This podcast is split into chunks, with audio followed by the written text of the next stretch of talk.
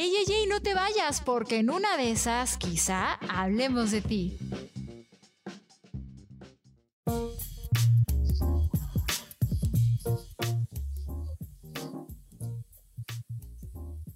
Ya estamos de regreso. Eso es quizá hablamos de ti, un podcast de espectáculos, entretenimiento, algo más. Este es el segundo episodio del podcast número 88 y medio. 88 y medio, porque pues del anterior no, pues sí, sí contó, pero no, no contó. 88 y medio. Falleció Patricio Castillo, un extraordinario actor, un actor emblemático del teatro, del cine, de la televisión, un cuate respetuoso, culto, este, con el, con el eh, pulso exacto para transmitir sus ideas como actor, pero también a la hora de platicar con él siempre era un agasajo, sabía perfectamente el valor de la prensa, de los medios de comunicación, la humildad era uno de los este, grandes atributos, era de estos pocos, pocos actores que iba caminando en cualquier lado, me refiero a, me tocó cruzarme con él en, en, varias ocasiones en los pasillos de Televisa, saludaba a quien, a quien, con quien tenía un intercambio de vista, este, de miradas. No, no, no, no, un tipo excepcional y la verdad es que hubo un pesar tremendo con su partida porque además cayó recientemente en el hospital y desafortunadamente ya no salió joven. Muere a los 81 años y este fin de semana, precisamente este pasado fin, bueno, pues eh, su, nombre nos eh, provocaba, encendía los foquitos rojos porque, eh, pues, para empezar, Anabel Ferreira posteó un mensaje que decía que, había fallecido, ¿no? Entonces todo el mundo se, se puso en alerta. Luego ya se confirmó que él seguía vivo, pero que sí estaba hospitalizado. Desde ese fin de semana se manejó que don Patricio estaba con un cáncer de pulmón eh, en fase terminal. Sin embargo, su esposa eh, prefería manejar de manera oficial que pues se trataba de, una afección, de una eh, insuficiencia pulmonar, que le estaban practicando, perdón, estudios, pero que, que, esperaban que no fuera nada de cuidado. Finalmente, pues ya este, este jueves falleció. Em, fíjate que me llama mucho la atención. Yo recuerdo eh, a, don Patricio eh, dándole ese trato, tratando con la misma dignidad y con el mismo respeto al novato reportero que estaba empezando, como fue el caso cuando yo lo entrevistaba hace unos 15, 16, 17 años, que igual eh, trataba con el mismo respeto, no sé, a, cualquier líder, ¿no? De, de la fuente. Eso me llamaba mucho la atención. Un tipo exquisito en muchos sentidos. Eh, lo recuerdo, por ejemplo, en, obras como Dos, hombres en pugna. Eh, lo recuerdo en, varias novelas, por supuesto, pero también tenía su vis cómica, como ahora que estaba en Mi querida herencia, que fue lo de lo último que hizo. Lo recuerdo en Chespirito. No sé si se acuerdan ustedes de este, que era como el gerente de una funeraria. Eh. Entonces, este, híjole, creo que se nos va un, talentazo. Eh, evidentemente ha habido muchas reacciones de gente que, que, lo, que lo quiso, que lo quiso bien, que compartió escena. Y bueno, qué, qué, qué lástima que se nos estén yendo estas, eh, estos pilares, Gil, del espectáculo, ¿no? Eh, una cantidad de películas, de, de, obras de teatro, de telenovelas impresionante. Eh, y como bien dices, un tipo sumamente gentil en todos los sentidos, porque con la prensa eh, cuidaba muchos eh, la forma en que respondía, pero siempre respondía para bien, ¿no? Le gustaba el tema de la prensa, pero también sabía cómo potenciar sus palabras. yo, lo que hacía en teatro era impresionante, la forma y eso está, pues, eso se está acabando, pero, pero la forma en que él llenaba eh, el, escenario, cuando aparecía, la, forma en que la gente le daba eh, reverencias, cómo lo recibían con, con aplausos, justamente en Dos Hombres en Pugna me tocó verlo eh, y era impactante el cariño que le tenía la gente.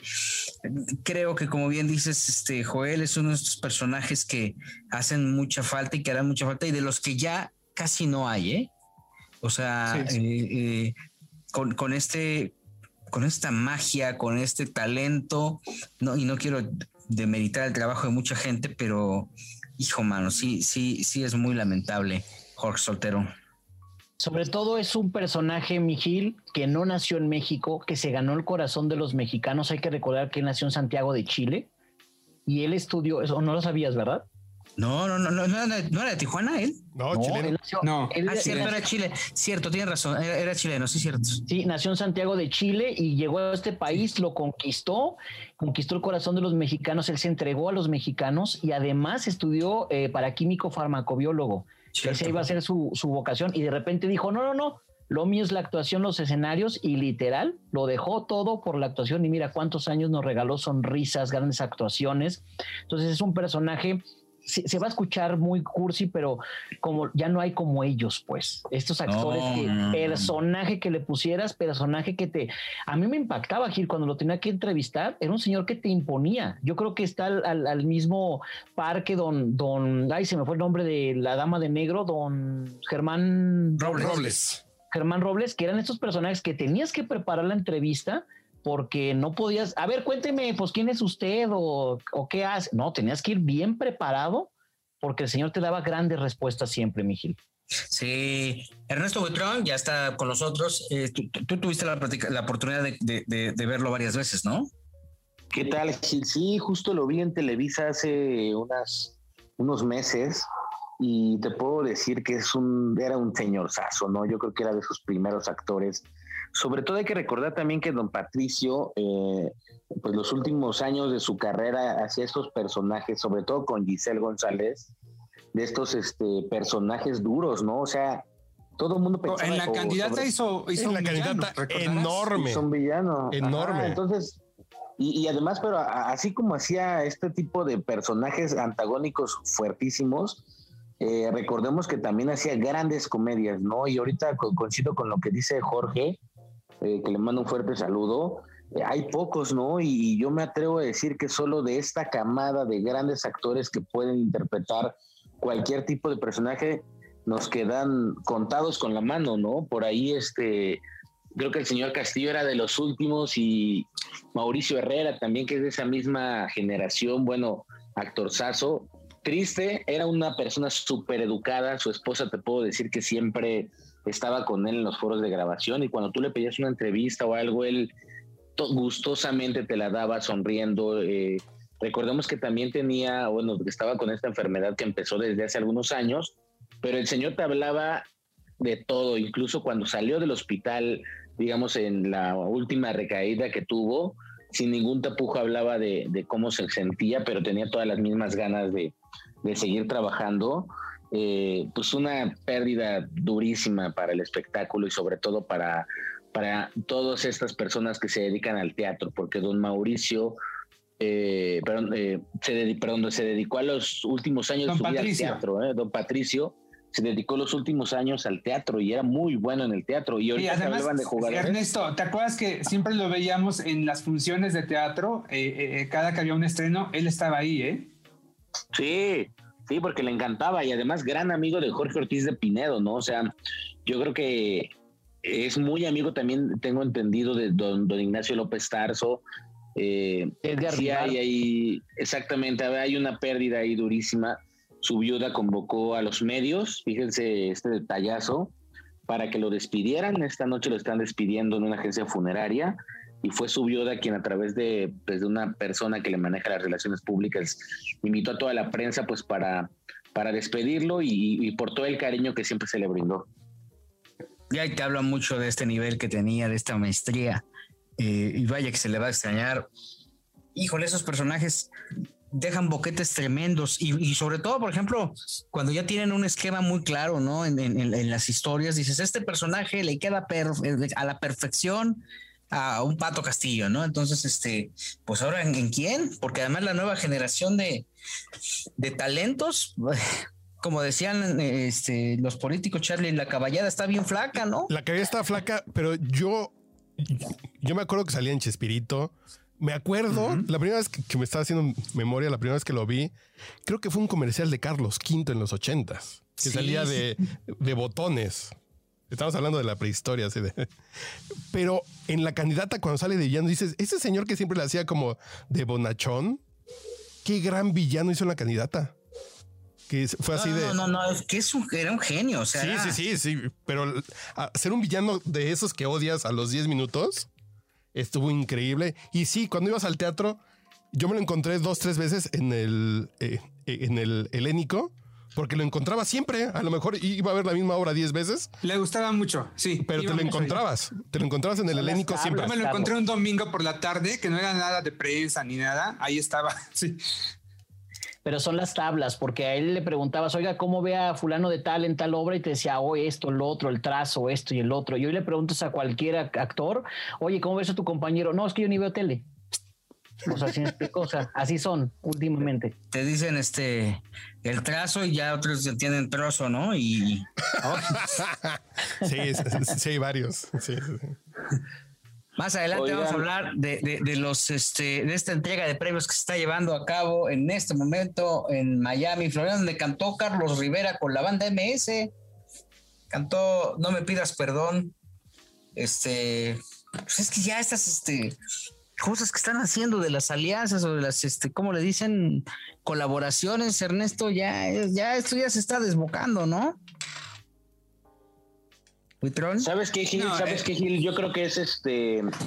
Yo creo que la, más allá de la pandemia, la industria, eh, sobre todo de la música, está sufriendo la durísimo porque hay que recordarle a toda la gente que nos está escuchando que hoy en día los artistas no ganan tanto por lo que venden, eh, sobre todo ganan por las plataformas un porcentaje que se va también para la disquera, pero lo bueno de eso es que los conciertos que daban obviamente enriquecían a la disquera, porque recordemos también que Alejandro Fernández por eso se quiso salir y tuvo un broncón durísimo con una disquera, porque ellos ya controlaban un porcentaje de lo que él vendía en vivo. Entonces, a falta de conciertos, exactamente, a falta de conciertos en vivo, estas alianzas lo que hacen es decir, bueno, yo voy a cantar con la banda MS que tiene tantos millones de impacto, yo tengo tantos, y de cierta forma es tratar de compensar a través de la vía digital el ingreso. Obviamente no es un ingreso como el de un concierto, porque estas figuras de esta talla tenían conciertos por lo menos viernes, sábado y domingo de todas las, de todas las semanas, digamos, tenían unos garantizados 10 conciertos al mes. Pero a falta de eso, yo creo que están siguiendo el modelo que está utilizando los genios del reggaetón, que todos cantan con todos, y como a ti te gusta, pues, X artista, escuchas la canción donde está haciendo la colaboración y al final estás beneficiando a los dos. Entonces, es una buena estrategia, pero quién sabe hasta dónde aguante, ¿eh? porque yo creo que hay combinaciones, por ejemplo, la MS hizo una combinación buenísima con Becky G y con Snoop Dogg, pero no sé si con Carlos Rivera, no, no sé, Carlos Rivera no se me hace un, un cantante para banda, ¿saben? Pues más adelante les vamos a dar pues, detalles de esta situación. Por lo pronto, el detonante de este de, publicitario de esta entrega de premios de los Latin Music Awards es que Alejandro Fernández resulta positivo de COVID y va para atrás, Jorge Soltero, ya no se presenta. No, fíjate que el potrillo ha andado muy, muy desqueceradito últimamente. Entonces ya ves que tenía su búnker y que cuatro pisos abajo de la tierra y que había tiburones y todo ese, tipo de cosas. Estuvo bien cuidadito, pero también. ¿Cómo, cómo, cómo? ¿Hay un búnker o cómo? Sí, claro, Alejandro Fernández en Riviera Nayarit construyó en un peñasco, Miguel, o sea, una casa especial, pero tú llegas a la casa y ves una terraza y después dices, ¿y los cuartos? ¿Cómo que dónde están? Ah, pues están abajo, en todo el peñasco están. Entonces dicen, comentan y platican que en la habitación de, Alejandro, cuando sube la marea, él tiene un ventanal donde ve el mar. O sea, para que me entiendas. Órale. Así de me cierran esa marea, por favor, dice, así dice. Exacto. Entonces se lleva toda la familia, está todo, todo mucho tiempo encerrado, pero últimamente, incluso él lo publicó en sus redes sociales, videos donde tiene amigos que son chef. Uno es encargado o especialista en, en mariscos, otro en pescados, otro. Seguro. Entonces, no, pues está en un lugar donde hay Este, pues una Luego no salgan con que van a bajar el podcast. bueno, el asunto es que ha invitado amigos y todo. Se va a Miami, convive con Carlos Rivera, convive con Mark Anthony, etcétera. Hay que recordar que Alejandro estaba ya vacunado, tenía ya la primera dosis de la vacuna. A ver, ese es un punto bien importante, mi querido Jorge. ¿Sí, ¿Cierto o no que Alejandro sí se vacunó? Claro, por supuesto. Ellos dijeron que no, pero sí, sí, sí se había vacunado. Entonces, porque he escuchado que hay como mucha confusión en ese sentido, este, eh, como que no estamos eh, al 100% seguros de esa información aquí eh, y tú que eres así como el biógrafo de los Fernández, pues tú nos lo puedes decir. Sí, mira, ahí te va. Se corrió el chisme acá en Guadalajara, incluso lo publicamos en la revista TV Novelas, donde don Vicente Fernández había sido vacunado y se le habló a la familia y lo negó en su momento, pero hay que recordar en la entrevista que le da Mara Patricia Castañeda con todo este asunto del toqueteo y de la mano, etcétera, ahí le dice que ya estaba vacunado, nada más que como que lo dice y también Mara no quiso como andar en el tema, pero ahí confirmó que ya la familia estaba vacunada. Entonces, en diciembre, ¿cierto? Y en diciembre. Pero Alejandro Fernández el día de hoy este, lanza un comunicado a través de... Pero, pero, nada más para puntualizar, Jorge. Marta Delgado, quien eh, eh, pertenecía, eh, tiene una ella pertenece a la Secretaría de Relaciones Exteriores, se abrió un expediente porque aparentemente ella fue quien autorizó dar acceso a la vacuna Cancino, que fue la que a la que tuvieron acceso Alejandro Fernández y Vicente. Ah, pero ¿por qué? Que, la nota aquí es que Alejandro Fernández ya es servidor de la nación, ¿o por qué lo vacunaron? Pues, pues por Morena, ¿no? No, tiene algún gusto por la Morena. Pues no pues sé, pero. sería el único, pero no quieren... si van a vacunar a todos los que tienen gusto por Morena o la Morena, pues serían millones. Como uno de cada cinco. No, no, yo creo que al final, porque además también se, llegó a decir que, que ellos formaron parte de estos eh, Ensayos pues clínicos que había. Chivos, expiatorios, ¿no? ¿No? Como. Chivos. Oh. Ah, hicieron experimentos con ellos y que por eso fue, Jorge. Pues al parecer sí, pero te digo, el, asunto aquí es que sí, ellos lo negaron, pero después lo confirmaron que sí ya estaban vacunados. Ahorita ya se dijo, Alejandro ya tenía la vacuna, lo vuelven a confirmar, pero esto es muy típico de los Fernández. Acuérdate, Miguel, cuando se volteó en la camioneta, el primer comunicado fue Alejandro no iba en la camioneta. Oye, pero ¿por qué trae chichón? ¿Por qué está todo vendado? ¿Por qué está cojeando? No, no, es que se cayó de las escaleras de su casa. Y luego ya hubo video, después ya hubo fotografías. Bueno, bueno, es que eh, fue en el transcurso que llegaba a su casa hasta que lo terminaron confirmando. Digo, así se manejan ellos. Ernesto. Lo que, lo que me parece eh, un poquito grave es que previo a esta entrega de los Latin American Music Awards hicieron una fiestota, una pedota y obviamente caen en el mismo, en la misma seguridad de decir, bueno, ya estoy vacunado, ya no me va a pasar nada y ahora salen positivos. Y obviamente eh, iban a perder mucho dinero. Yo creo que Telemundo está en mucho riesgo porque seguramente va a haber más infectados. Eh, aparte Alejandro hizo una serie de entrevistas, ¿no? Entonces, yo creo que hay mucha gente que está infectada en este momento que no lo sabe, que tiene que correr y que obviamente están los focos rojos y esto va a servir para todos los detractores o para toda la gente que ha estado atacando a Telemundo, porque la bronca no es ahorita, la bronca va a ser en una semana todos los infectados que acudieron a la entrega, pero pues imagínate cómo iban a cancelar el mismo día la entrega porque dos de sus artistas principales tenían COVID. Entonces, Oye, Ernesto, perdón que te interrumpa, pero me está diciendo una persona que está en, el evento que Anita ya anda, ¿eh? No, y estaba, un día antes estaba también en una reunión y obviamente Anita sube a todas sus redes sociales. Entonces, ese contagiador va a estar sabroso. Pero, ¿eh? ¿qué tiene que hacer Anita cuando ya hay un resultado eh, positivo de COVID? ¿Qué tiene que estar haciendo en una entrega de premios? También, ¿dónde está la, responsabilidad de la gente que da acceso, que coordina la entrega, ¿no? Como para darle acceso a, una enferma, a una contagiada. Pues, ¿Quién confirma esto? ¿Quién confirma pues que estaban infectados? Eh, lo confirma De Los Santos, que es un periodista súper importante de música en Estados Unidos. Él eh, prácticamente es quien lleva esta confirmación, pero sus fuentes son fidedignas. Él lleva muchos años dedicándose a, obviamente, a la música y tiene y maneja todos Enrique Santos maneja todo lo que se mueva dentro de la industria en Estados Unidos, pasa por él, porque obviamente él es una persona muy influyente. Digámoslo así que es el nuevo Emilio Estefan, pero de la música moderna y de estos nuevos artistas que han ido surgiendo. Entonces, él es quien lo confirma y de ahí pues obviamente se da a conocer. De hecho, el post lo puso, déjame confirmarte a qué hora más o menos lo haber puesto, porque él fue el primero y ahí lo empezaron a retomar pero habrá sido por ahí de la. Eso obliga, Ernesto, a que Alejandro emitió un comunicado, ¿eh? Audio y video. O sea. Sí. Carlos. Sí. esto fue lo que dijo Alejandro Fernández alrededor de esta confirmación de que eh, padece COVID. Afortunadamente no está, no, no tiene. Sí, bueno, vamos a escuchar lo que dice. Muchas gracias. Qué gran honor. Tenía muchas ganas de estar con ustedes en esta noche, de homenajear a mi querido amigo Joan Sebastián y de presentarles mi nuevo tema junto a Natana del Cano. Pero como hemos aprendido en este momento tan complicado para la humanidad, a veces nuestros deseos no se pueden cumplir. Como ya deben de saber, salí positivo a COVID. Me encuentro muy bien, asintomático, fuerte y de muy buen ánimo. Quiero aprovechar esta oportunidad para recordarles que se vacunen. Es por el bien de todos y es la única manera que vamos a terminar con este problema que nos aqueja. Quiero agradecer mucho a Lamas por este gran reconocimiento, a Telemundo y gracias a mi familia, a mi equipo de trabajo, a mi disquera y a todos mis fans por su cariño y apoyo.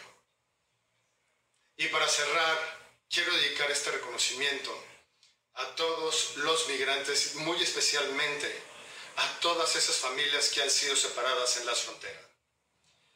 La familia es el núcleo del hogar latinoamericano. Y todas las familias merecen estar unidas. Muchísimas gracias.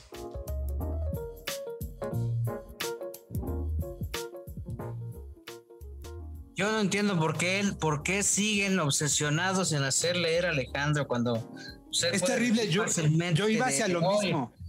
No puede ser, o sea, pues cuiden, no es una estrella, carajo. Este, lo ponen a hacer y le ponen unos textos tan complejos, tan fácil que es que hable como él habla, ¿no? Y pues ya me, ya me dio esta chingadera, ¿no? De lo que sea, pero algo más sencillo, ¿por qué lo meten en rollo? se siente tenso. Pero no se le cree nada, ¿eh? No, toda la vida sí ha sido, te acuerdas de que te digo, lo, todo lo que ha tenido que hacer Alejandro en video, siempre es con teleprompter. Esa es la razón, eh, mi querido Gil, por las que no da entrevistas, porque no le gusta, o sea, la forma en la que habla y no le gusta después que se le sale. Acuérdate de una entrevista que hizo con miembros al aire, ya te imaginarás todos dicharacheros, etcétera. Y al otro día fue muy criticada sus declaraciones, no recuerdo cuáles fueron, pero fue muy criticada esa participación porque dejó el prompter y dejó todo lo institucional. Pero es coaching, o sea, al final él puede decir lo que quiera decir, nomás que sí se tiene que dejar guiar y también si él no quiere, pues está cañón. Pero me la de Jorge, recomiéndame. Yo le digo. Pero él estudió arquitectura y estudió una carrera es profesionista, acabó una sí fue a la universidad, ¿no? Porque hay otros que dices que no acaban ni el kinder abierto. Pero Como dos semanas. Pero sí estudió arquitectura, pues entonces acabó la prepa. Pero sí leer, como sí leer, no se le da al joven. Bueno, nosotros tenemos un gran, un, gran orador todas las mañanas en una conferencia de prensa que marca la agenda política del país y mira, ¿ve? ¿Estás sugiriendo que puede ser presidente Alejandro Fernández algún día? No, no, no, pues o sea, Oye, aquí tengo unos ganadores, Mijil, ¿eh? Ya están ahí saliendo nombres ahorita.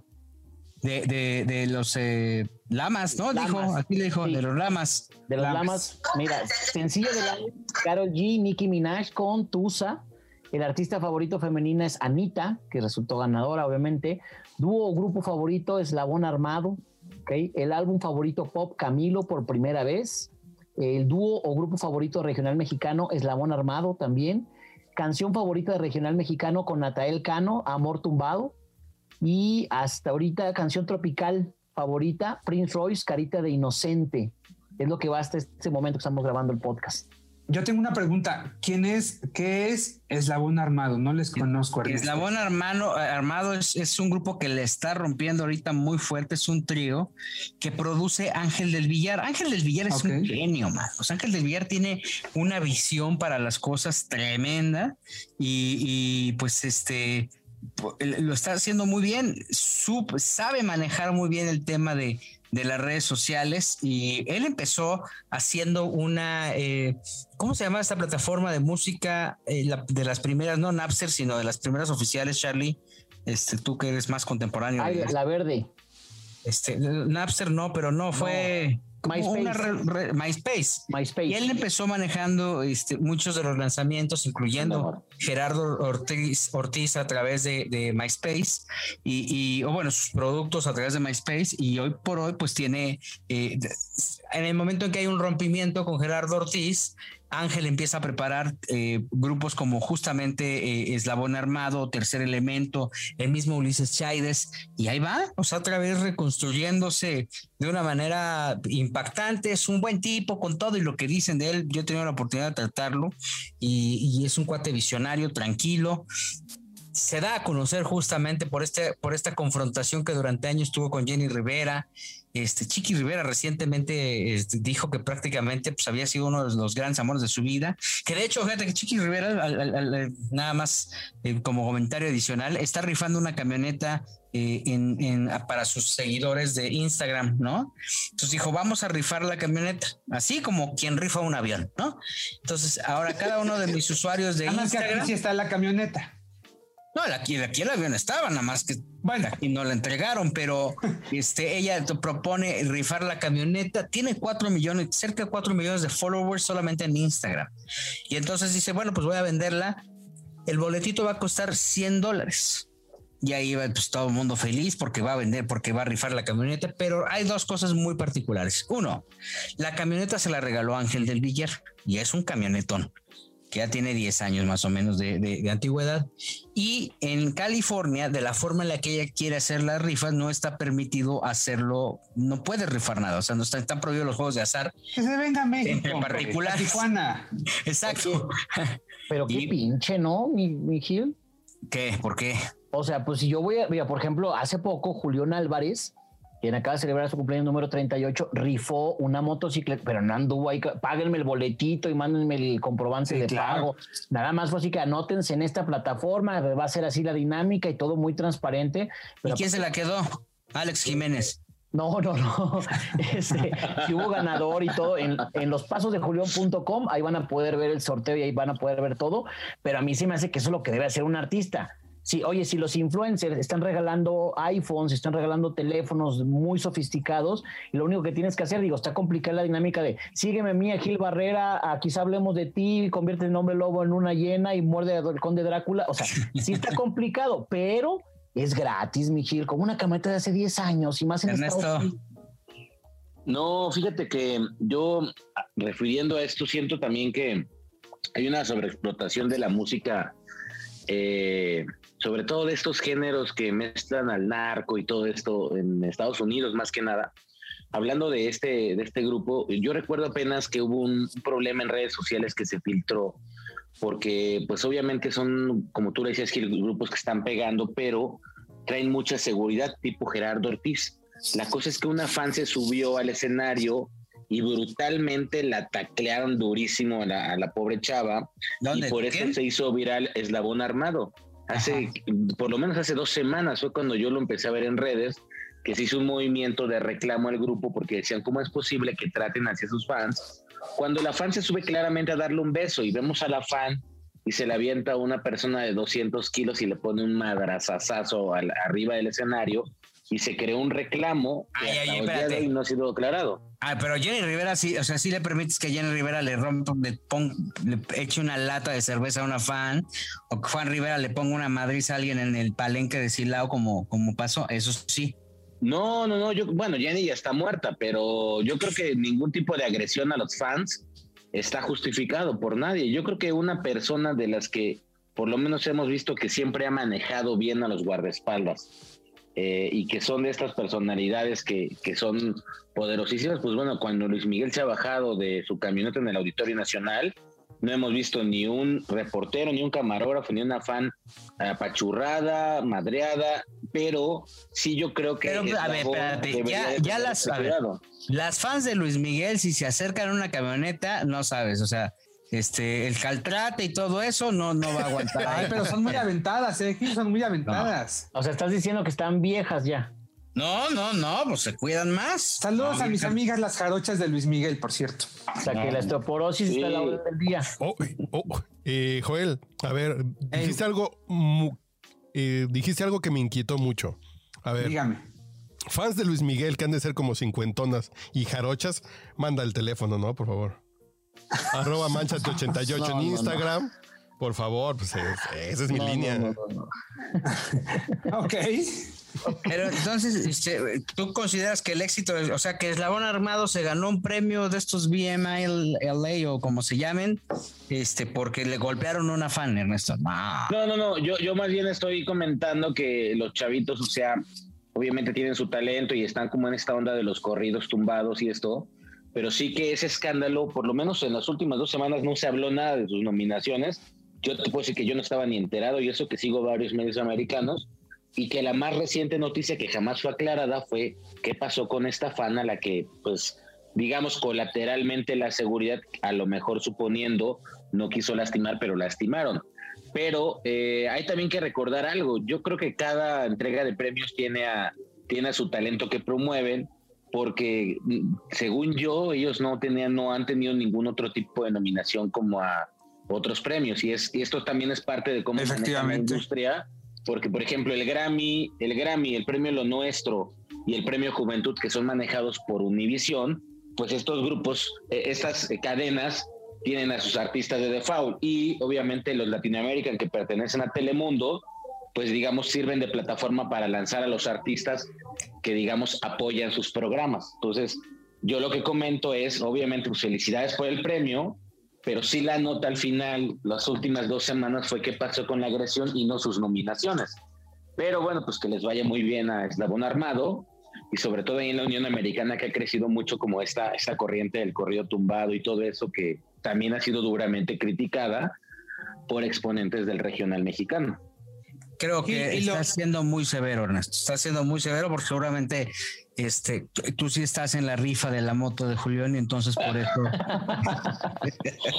No, pero, pero les cuento que mañana, exactamente en unas horas, voy a estar platicando con Emily Blon, exactamente en unas, son las 10 ahorita que lo estamos grabando, como en unas 6 horas estaré enlazado hasta A las Londres 4 de la mañana.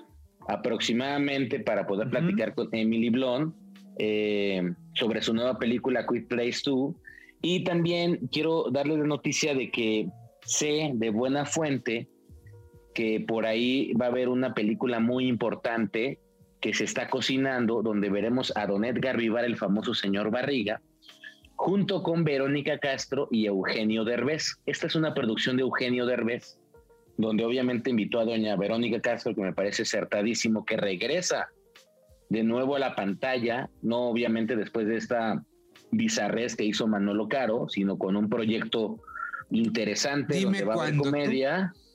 Y Oh, yo no, creo que La esa- Casa de las nota es Flores. muy buena. La Casa de las Sí, Flores. claro, la Casa de las Flores que es chafísima. Pero- Creo que todo lo que ha hecho Manolo Caro desde mi punto de vista es una copia de lo que le ha robado al Almodóvar y nada más lo tropicalizan. Pero Eugenio de revés está igual, no peor que Manolo Caro, ¿eh? Yo, yo vi hoy un ¿Por meme qué? de, de una caja que decía genios del cine y puras películas de, de Eugenio Derbez. Ya por eso no se venden DVDs físicos, porque es ese tipo de paquetes. Venían no sé Oye, cierta no, devolución. pero Eugenio está haciendo un gran esfuerzo, ¿no? Ah, no, no, no, el esfuerzo también. que Yo también hago un gran esfuerzo para bajar de peso. Que lo logro es otra cosa, güey. No, yo creo que lo que se refiere Gil, eh, este Carlos, es que las películas que ha hecho Eugenio Derbez son como remakes, o sea, ya hay otra versión este, Mm. y él las tropicaliza porque esta de no se aceptan devoluciones no es una historia original, me imagino que a eso te refieres, ¿no, Carlos? No, que sí es original, ¿eh? La de no se aceptan devoluciones se supone que sí. Y se la chingó a Gus Rodríguez, ¿no? Que él traía como el concepto. Exacto, pero ¿saben qué? Yo creo que la diferencia se las voy a decir yo porque Gil sabe que Manolo Caro nos ha atacado en redes sociales.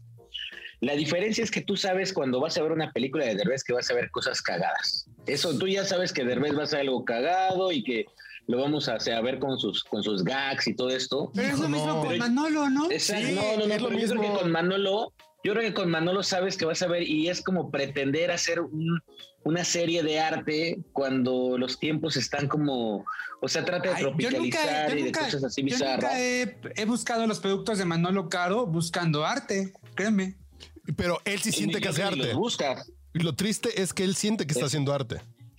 ¿Quién? Manolo Caro. Sí, Oye, él siente que es el menos- Almodóvar incomprendido de la región 4. güey. Oye, yo ¿Ustedes, no- está, ¿Ustedes están diciendo que Manolo Caro, Caro está sobrevalorado? No, No, yo- ¿cómo mira, crees? sí. no. a, mí, a mí sí me claro. gusta Yo su no chamba. lo creo. Miren, a mí sí me gusta su chama para empezar, pero hay que reconocerle. Por lo menos la Casa de las Flores tuvo tres temporadas, ¿ok? Sin pretensiones. Y en cambio, Monarca con trabajos llegó a dos y la cancelaron y ni le avisaron al elenco. No, pero, pero pues yo creo que lo que hace muy bien Manolo Caro es venderse, ¿no? O sea, se vende muy bien, se vende como un innovador, ¿no? Aunque a la gente no le guste lo que está haciendo. No, digo, a un segmento, ¿no? Yo creo que. Oye, pero la vida inmoral de la pareja ideal le fue muy bien a las. Es aburridísima, ¿no? Pero le fue bien. ¿Ustedes la vieron? Sí, no, Ay, yo, no qué la vi. gachos. Yo sí quiero a Manolo, yo sí lo quiero. A mí No, sí me gusta su chamba. No, mi.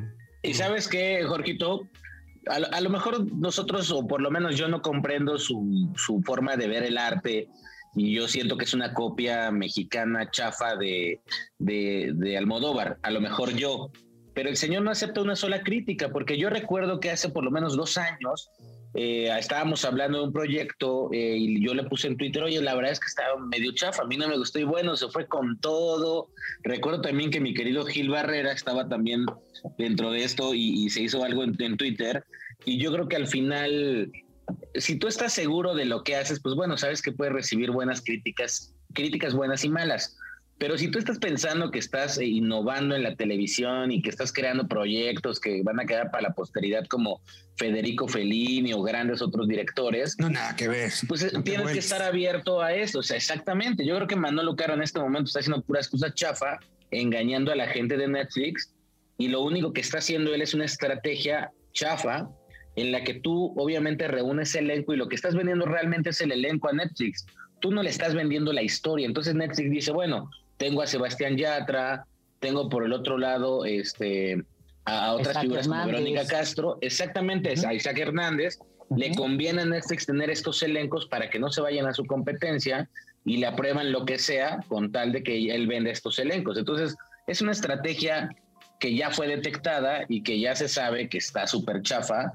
Y por eso mismo yo pienso que Manolo también tiene fecha de caducidad. Desde mi punto de vista, eh, Pero es una, no- es no una creo que chafería que sí vende, Ernesto. Ah, Es no, una claro, las películas No, de Omar Chaparro. Pues es como hacer, es como hacer salchichas, ¿no? Sí, No, sí. porque mira, al final, al final, cada uno de sus productos han tenido como esta Paulinita, por ejemplo. O sea, es- segmentado. Va a un segmento muy específico, ¿no? O sea, yo creo que a mí la verdad, digo, yo respeto mucho el trabajo de Manolo Caro. Él no me cae bien, se me hace muy soberbio y creo que parte de su encanto es este, pues, ser un perfecto encantador de serpientes, ¿no? O sea, parte de las virtudes que tiene. Y entonces mucha gente que se quiere prepara el tren del mame, pues entonces este, le termina aplaudiendo y diciendo, ay, es un genio. No, pero además es gente que no ha visto y otras cosas y sí sienten que salen un poquito de lo que ven normalmente. Si pasas de una película de Omar Chaparro a una de Manolo Caro, sí sientes que es Fellini. Pues sí, claro que sí, pero, pero no. Dices, es un farsante este cuate que además siente que está haciendo arte. Y por ejemplo, Eugenio Derbez, eh, Derbez con No se aceptan devoluciones, que le hizo de jamón porque él quería la nominación al Ariel y que lo mandaron a los Óscares y le dijeron, no, chavo, no, espérate. Y No, creo que después de ahí también el Ariel, que por Dios, también. ya. Creo que después de ahí aprendió él que dice, yo hago entretenimiento. Yo voy a buscar licencias gringas exitosas y las voy a traer para acá. Eso es muy loable de Eugenio Derbez, que comprendió cuál es su lugar después de No se aceptan devoluciones. Así de no es, no es, ¿cómo se llama? El de La vida es bella, se me fue el nombre del italiano. Eh, sí, este, gana- ganador de Oscar, Roberto Benigni. Sí, y él se sentía que estaba haciendo lo mismo con No se aceptan devoluciones. Dices, no, esta es la historia de un lanchero, que no es la guerra. A Y con pues, Sammy. sí, y, con Sammy, sí, sí, así, Ah, espérate. y, y mi Lola la trailera en cameo. Ah, claro. Pero dices, ok, ya lo entendió y hace buenas y si hace buenas cosas de Eugenio Derbez, que a mí no me gusta. Es la película más taquillera del cine nacional, ¿no? Este, los nobles y no se aceptan devoluciones también, ¿no? O sea, Es, es correcto, Gil. Sí, sí, sí. Yo, esa es la- Yo esa es la última película que fui a ver con esta cuestión de la voy a ver porque es mexicana, que salió hace cinco años. No aceptan devoluciones. Y fue la última que dijo, hay que apoyar el cine mexicano. Digo, no, no, no, no, no. Por, por lástima no me voy a meter a un cine nunca más porque es mexicano, ¿no? No. Oigan, No. ¿y, de qué trata? Porque yo realmente les voy a confesar que yo no la he visto. No he visto ni las de Manolo. Es más, no he visto ni la obra de teatro esta que hizo con Ludica Paleta. No sé si No cortarme las venas. culpa. Y no he visto tampoco lo de Derbez. No he visto. No sé si Yo te voy a mandar a ver, todos los Ernesto, ¿y- DVDs. ¿y, y por qué criticas entonces si no has visto lo que hace Manolo? No, yo fui a ¿Ves cómo Colombia. nada más se arropa como el borras? No, fui a Bogotá ¿Sabes hace dos años, tres años. No, te voy a decir por qué Ernesto hace eso, porque es malo como Teresa, trepador como satánico como la chacala, codicioso como Y Catarina. pelón como Carlos Salinas. No, pero espérate, pero fácil como la aventurera. Así es. Oigan, Así es mi no, Ernesto. hace tres años yo estuve en una Tan presentación chacal de, como Carlos Trejo. de, las, de la primera temporada, Te yo recuerdo, de La Casa de las Flores. Y ahí fue donde tuvimos, por lo, tuvimos, digamos que nos hicieron junto al director de Netflix una presentación como de hora y media, dos, de qué era el proyecto. Entonces, con eso me bastó para no ver nada más y después de ahí solté en redes sociales mis comentarios que no le gustaron y que obviamente también fui atacado por su agencia de relaciones públicas. Alias eh, Prensa que Exactamente, Julito, tú sabes que así es. Pero a ver, Pero- yo creo que sí necesitas como tarea, Sí. te vamos a poner que Yo tengas que al menos una película de, de este sujeto. Ponte vamos el el fin overol. de semana con, con Janet a ver este un maratón de Manolo Caro. ¿Qué No, no, parece? maratón tampoco. Una. ¿Cuál es la Un menos mala? ¿Cuál es la menos mala y que se la trate de aventar? A ver. Los creo que la- extraños, extraños, ¿cómo se llama esta? Que es muy, bueno, que esa es una, la hizo tal cual como, como los españoles. Este, Ah, claro. No, perfectos desconocidos. Sí, Perfecto. Que, que bueno, que literal hizo un clon de la, de la versión española. Que el español Pero esa es la buena, pero fue un fusil de la italiana, del original. Es- Y este es el fusil del fusil del fusil. No, es que esta fue, haz de cuenta, ahí lo que yo platiqué con Manolo, lo que pasa es que era la misma productora y como que decidieron hacer versiones, la mexicana, la italiana, la no sé qué. Creo que la es no- para mí eso es lo menos malo de Manolo Caro. Yo no la vi. Yo no la vi. O sea, la copia de la copia de la copia es lo menos malo de Manolo. Digamos que son franquicias, ¿no? La franquicia que le tocó hacer, este, a mí, a mí me gustó. Ahora, pues este, Las hamburguesas le quedan igual que las de McDonald's porque compró la licencia. No, pues está pinche, ¿no? Pues sí, sí, está re triste. Yo le voy a mandar a mi Ernesto este, las, las películas de Manolo ya que después me diga. A ver. Ok, pero, pero, pero sí es cierto, Jorgito, no nos vayas a vender humo porque ya estoy esperando hasta las tortas ahogadas que prometiste. Sí, No, no, no, eso ya. Mira, No, va a ser no el te favor no me deja mentir, el señor Gil Barrera le dije que si me aceptaba de internship allá en la Ciudad de México y hasta en coche me voy a ir para poder llevar las tortas porque no las puedo llevar en el Vámonos. avión. No las puedo Pero llevar so- avión. somos seis, ¿eh? En el, en el podcast, somos seis. No, le voy a Vente. llevar a- ¿quién- ¿quién es la sexta? No, le voy a llevar a, a toda la redacción de TV y novelas y aparte acá a todos los de Quizá hablemos de ti. Vente jueves no, temprano para que lleguen bien las tortas para las 8 que grabamos. Ya Lo estamos. siento por tu coche porque va a quedar apestadísimo, pero bueno.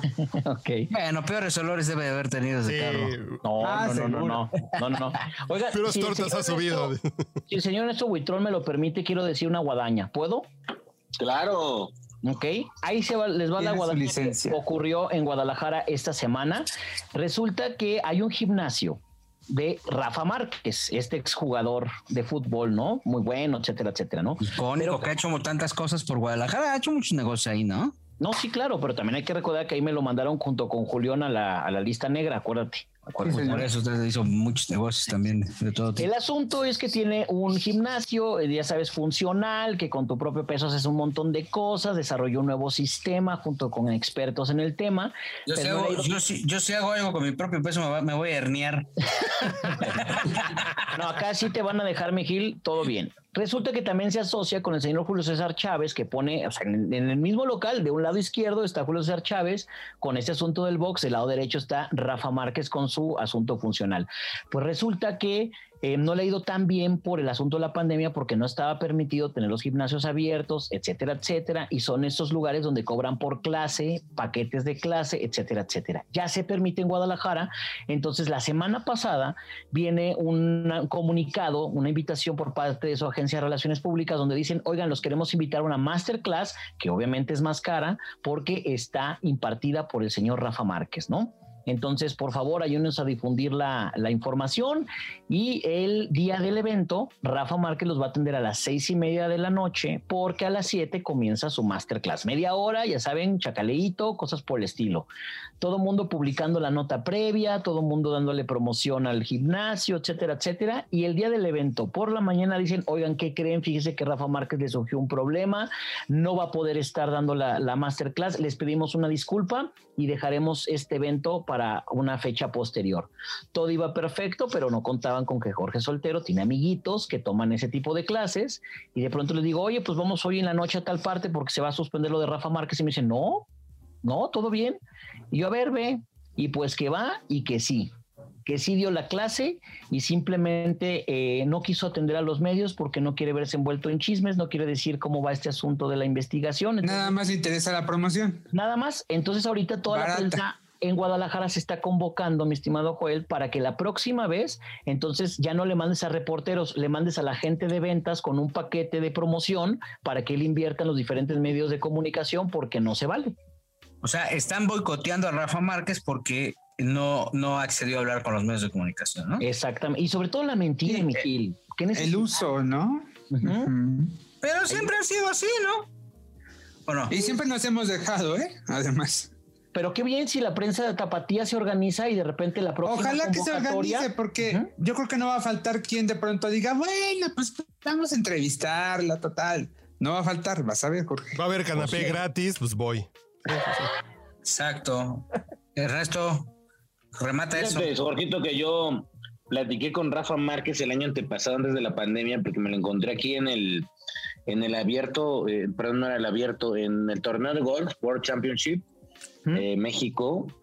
Eh, y tienes toda la razón, Rafa tiene una actitud, no, sé si así sea, yo no lo, no lo he visto, lo vi la primera vez cuando lo entrevisté ahí. Así es. Y, y, automáticamente está a la defensiva, o sea, tú le preguntas si él es de palabra respuesta corta. Yo le pregunté ese mismo tema y él me había dicho que ya estaba arreglada la situación, pero que había dejado un daño muy grave y severo en la fundación. Me quiero yo imaginar, estoy especulando porque no me lo quiso decir, que la fundación dejó de funcionar y que este tema de lo del Departamento del Tesoro, que pues es, un, pues es algo muy grave porque al final los americanos cuando hacen este tipo de señalamientos es porque ya tienen pruebas. Eh, yo creo que todavía ahí no ha acabado eso. Entonces, lo, que sí quiero preguntar y, preguntarle a ustedes, compañeros, es eh, ¿en qué acabará este tema? Porque ya llevamos varios años desde que se dio a conocer y, también tengo entendido que por eso Rafa ya no, en su momento ya no se pudo ir con la selección como, digamos, refuerzo moral, porque no puede entrar todavía a Estados Unidos. Entonces yo también imagino que la molestia de la prensa, sobre, perdón, de él con la prensa, es que sea un tema recurrente y una llaga que todavía no se ha podido cerrar el tema. Pero sí, coincido contigo, es dificilísimo entrevistar a Rafa Márquez y sacarle una palabra ahí te va. Yo estuve el martes pasado, sí, el martes pasado eh, me tocó eh, una taquiza que le organizamos a Julián Álvarez y de repente el señor le preguntamos, oye, ¿qué onda con, con ese asunto? Que empezó Pero a ver, espérate, ¿organizaron ustedes una taquiza para Julián Álvarez? Sí, sí, sí. ¿Ustedes pagaron los tacos o ¿Ustedes quiénes? ¿La prensa? No, no, no, es que, bueno, déjenme platicarles, resulta que en una estación de radio en la que yo colaboro, Don, este... ¿Que se llama cómo? La Z, bueno, yo, yo trabajo en Grupo Radio Centro acá en Guadalajara y tiene dos estaciones. Una es Planeta 999 y la otra es la Z 107.5. Entonces, eh, se le hizo la invitación al señor Julián Álvarez para que este inaugurara las nuevas instalaciones de la cabina de la Z y entonces ahí se le organizó unos tacos como a él le gustan, de ciertos guisados, se le llevó su pastel porque acababa... ¿Qué le diste? ¿De qué tacos ¿De Sí, Cochinita, chicharrón, chorizo con papas, frijolitos, quesadillas, este... ¿Qué más? ¿Qué más había? A la próxima yo pongo el chorizo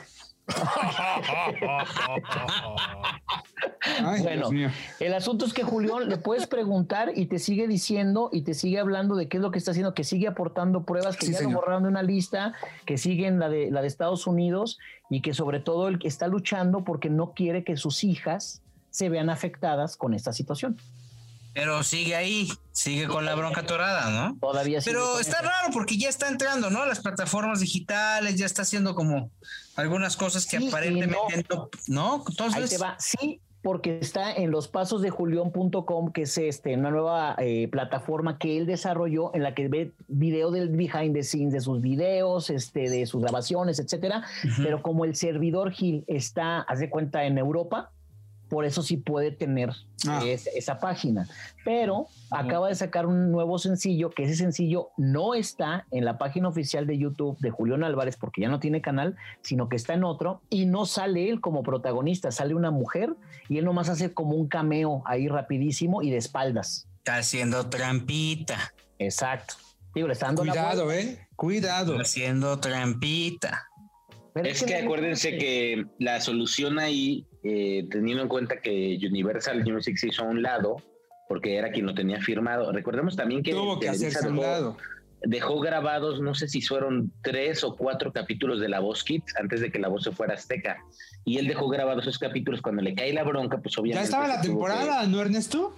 estaba casi la temporada y tuvieron que regrabarla sin él, pero la cosa aquí es que él creó una editora y creó una empresa, o sea, hizo lo que pues hoy, muchos artistas hacen, es tener su propia editora, tener otra empresa eh, y tener, digamos, este, la, la parte que es la que maquila los discos o digámoslo así, la que se encarga de la distribución de la música. Y es lo que hace, o sea, al final no es Julián, sino son empresas que se crearon a base- alrededor de Julián para promover a Julián sin Julián. ¿Sí me explico? O sea, lo mismo que dice Jorge es cierto. Su imagen no está en el video, pero su voz sí. Y esto es distribuido por, por sus propias empresas. Entonces todavía es, ese toro yo lo veo difícil, sobre todo que lo suelte Estados Unidos, porque eh, teniendo en cuenta que él, recuerdo que hace dos años, antes de la pandemia, dijo que ya estaba casi nada y que él ya podría ir a Estados Unidos. Pero al día de hoy, tal cual, me parece que... Es que cerraron pensando que no. Los consulados y todo este tipo de asuntos. Este, Ah, no, no, no lo estés justificando porque te echaste unos tacos de chicharrón, porque no, por eso. Ay, me echó unos tacos de chicharrón y entonces es inocente.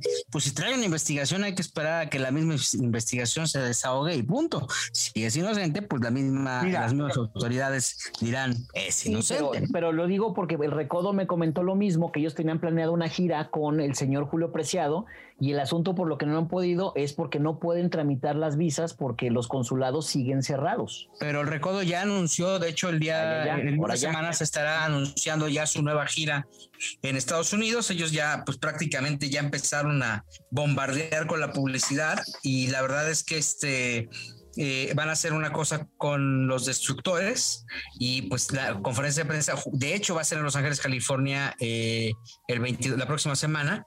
Eh, y ahí es donde ya estarán reactivando esta industria del entretenimiento.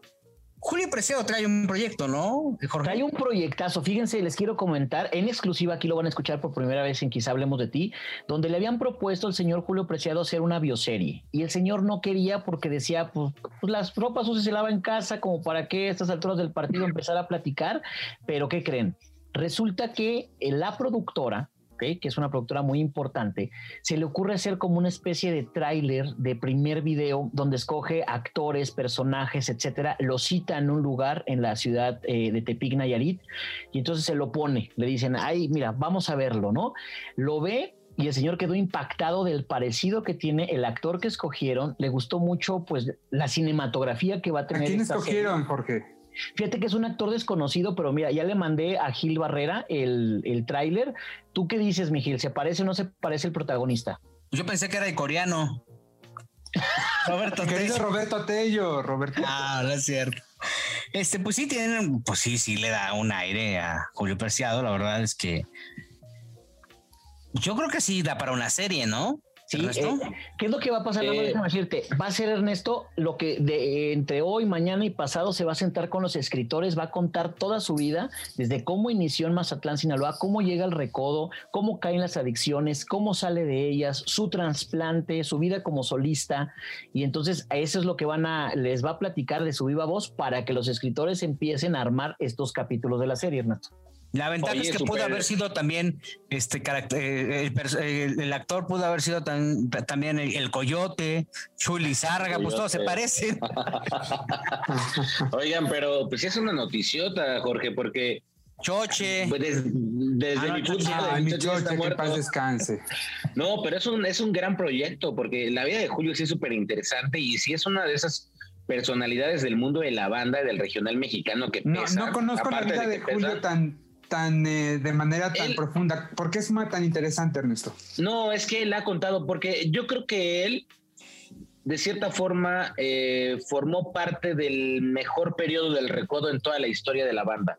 Pero Yo ¿por creo qué que es la tan etapa en la que interesante? Julio, Oye, pues pero, porque Julio vivió obviamente con drogas, porque Julio se perdió en, la- en Sí. las apuestas y porque toda esta lana que empezó a generar junto con Recodo, cuando Recodo pues vivía sus años dorados y con el, el- creo que el concierto sobre todo histórico, que es el disco que Julio Preciado lanza en vivo junto con el Recodo, está arranqueado por lo menos entre los primeros tres más vendidos en la historia del grupo, pero no hay, no hay- dicho perdón, por Ernesto, otros- no hay que olvidar una cosa.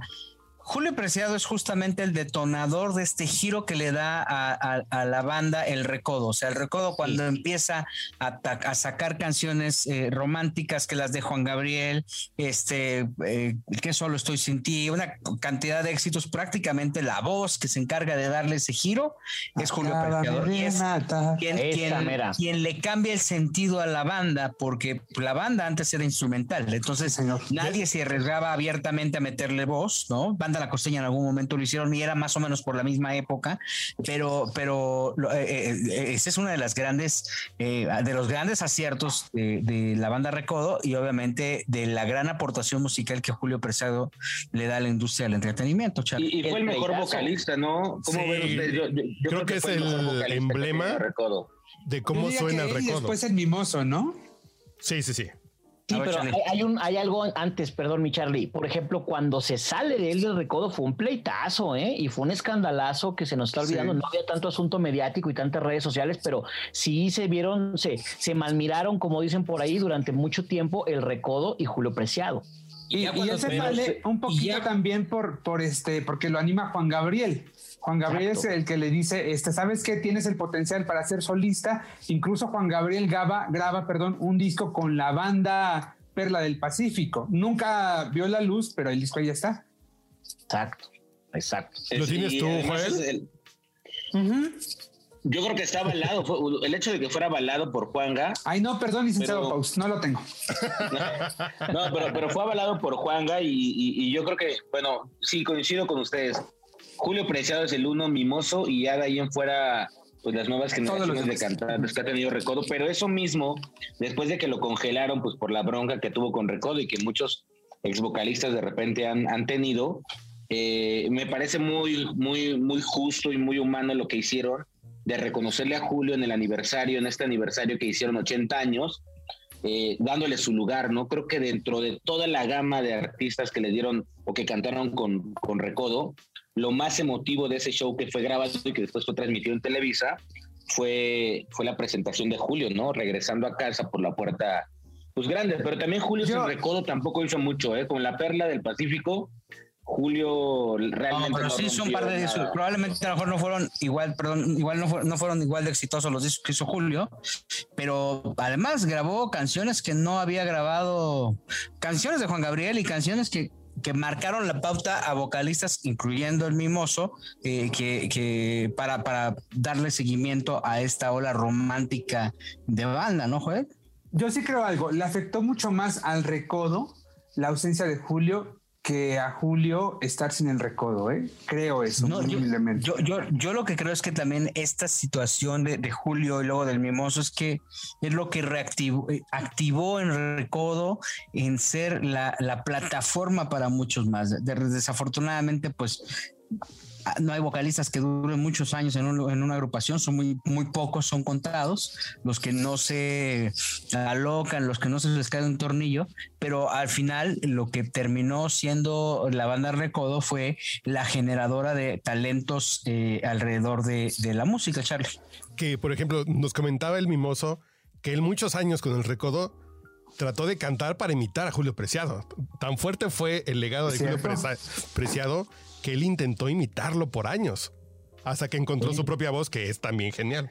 Y, y- y sí me gustaría comentar que creo que el recodo le abre las puertas de nuevo a Julio más que por otra cosa, por una decisión inteligente, nada más. ¿no? Y continuando con lo que tú preguntabas, a mí me parece muy interesante, por ejemplo, que don Julio, bueno, desafortunadamente tiene problemas con, con su riñón y de pronto a la hora de buscar un donante, su hija es la que le, le dona y no conocemos realmente el proceso. Hemos estado ahí los medios, pero no conocemos qué platicaron su hija y él. No hemos, este, no hemos platicado tampoco de, del proceso de recuperación de don, de don Julio Preciado, porque mucho achaque, ¿eh? o sea, le ha dado mucho achaque en un año, o sea, y no la ha visto fácil. Y Me parece que él no ha sido suficientemente responsable, perdón, en ese sentido. ¿Por qué? Eh, porque, eh, por ejemplo, ha salido a hacer cosas antes de, de lo que el médico eh, le había permitido, ¿no? Sí, lo acababan de operar, se, fue, se había echado unos tacos de tripa, pues también. ¿No se acuerdan que hicieron una fiesta con Lo entiendo. también hubo ahí una bronca. ¿Cuál, perdón, el resto? Hubo una, acuérdense que hubo una fiesta COVID ahí en casa de Julio Preciado.